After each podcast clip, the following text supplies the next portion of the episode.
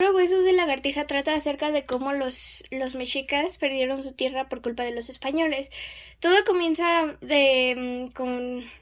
un personaje que se llama Cuitzpalomit y su hermano que, que se llamaba Coahuitlica, que entonces,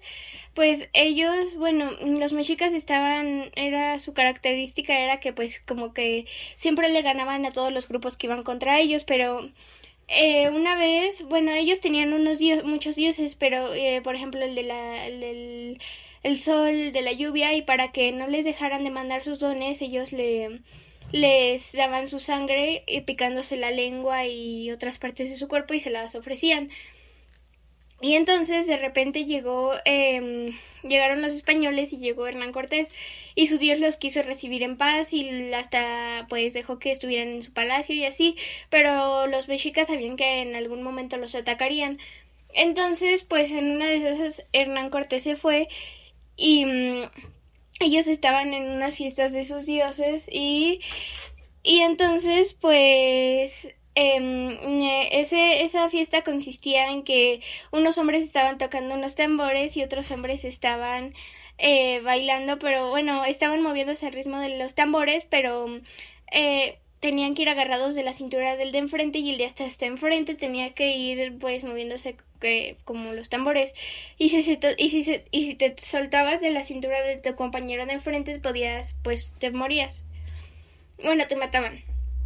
y pues al final esa guerra la ganaron pero porque pues en una de esas dos españoles le iban a matar a su hermano de a Coahuitlicac y, y su hermano lo salvó porque tiró una cosa caliente y los mató los dos. Pero, pero Coahuitlicac pensó que había sido uno de sus dioses y que lo había salvado y así. Y, de, y Coahuitlicac tenía una esposa y un hijo. Eh, y ellos lograron sobrevivir a esa guerra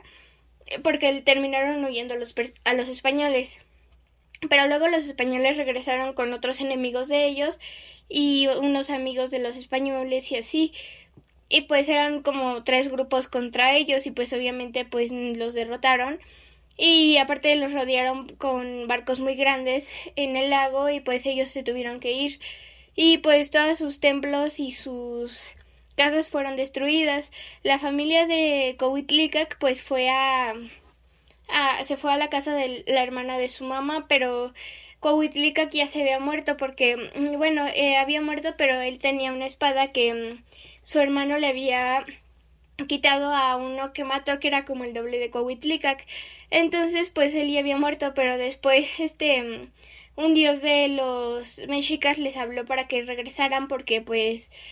esa era en fin su tierra, pero pues al final ya terminaron siendo como como esclavos de los españoles porque pues como que bueno en los templos se los se los construían pero eran eran como con los templos de sus dioses de los españoles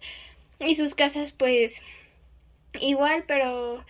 pues ya no era lo mismo que antes. Y también después su bueno, él tuvo un Quetzalcoatl tuvo una esposa y